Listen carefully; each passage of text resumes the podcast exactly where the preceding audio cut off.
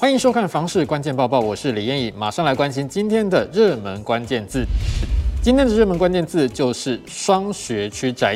简单来说，就是你的房子的周边拥有国小学区和国中学区。那么，如果同时拥有这样的两种的热门学区的话，房子的价值当然会更高，而且呢，很多的家长会非常喜欢。那永庆房产集团就参考了一百一十一学年度台北市教育局公布的超额超收国中小进行交叉比对，并且统计这些学校周边五百公尺内的实价登录资料，筛选出台北市前十大热门的双学区宅。结果发现，中山区的长安国小以及大同高中国中部周边，以两百六十三件交易量拿下台北市双学区宅的交易冠军。专家分析，这是因为长安国小积极转型为双语实验课程学校，大同高中的国中部也因为良好的升学率以及完全中学的形态受到家长喜好。排名第二名的双学区宅也在中山区，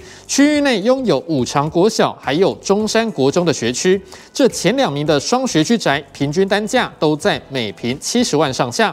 相对来说，台北市十大双学区宅地段最贵的区域就落在大安区。这个区域同时拥有金华国小、金华国中和中正国中的学区，住宅均价高达每平一百一十二点一万。至于最亲民的区域，则在北投，为石牌国小和石牌国中的学区，区域均价为五十九点五万元。不过，专家也提醒，如果你是因为学区而买房子的话，学区的范围还有涉及的时间都要注意到，这样子才能够达到超前部署的目的。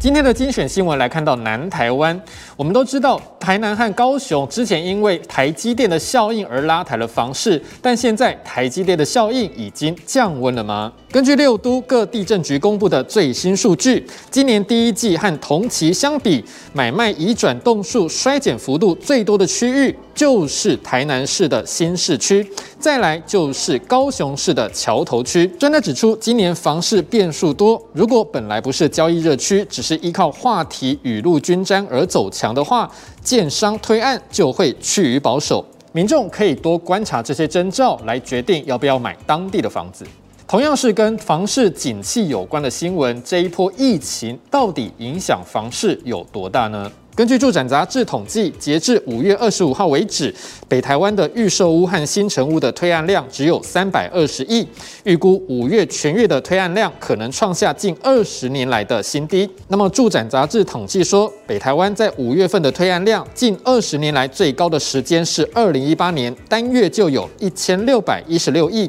之后一路往下滑。依照目前的进度，今年五月很可能只有三百六十亿元。就算是二零零三年受到 SARS 影响，当年的五月份也有三百七十三亿的推案量。照这样看来，今年五月份很有可能创下近二十年来的新低纪录。最后一则新闻跟天气有关，很多人都知道看房子就是要趁下雨的时候，这样才看得出来有没有漏水。那么现在是梅雨季节，很多人就在问，是不是趁这个时候来看房子最有效呢？专家就表示，没错，下雨的确可以暴露出房子的缺点，但你也要懂得怎么样观察。例如说，天花板或是墙面出现水泡的隆起，或是明显色差，或是油漆脱落的现象，表示墙壁已经受到水汽侵袭。再来可以观察窗框与窗户是否有渗漏水的现象。专家就建议，如果确定是原屋主必须要负责，那么你可以要求减少价金，或是要求原屋主必须要回复到没有漏。漏水的状况。今天的买房卖房，我想问有网友提到说，家里有两个大人和两个小孩，如果要选择郊区的大房子和市区的小房子，那么应该怎么选呢？这位网友表示，如果是买市区的房子，离公司比较近，但是只有小三房，预算也会花完；如果是郊区房，买房之后加上装潢，还会有剩下的钱，而且是大三房，但是附近都是工厂。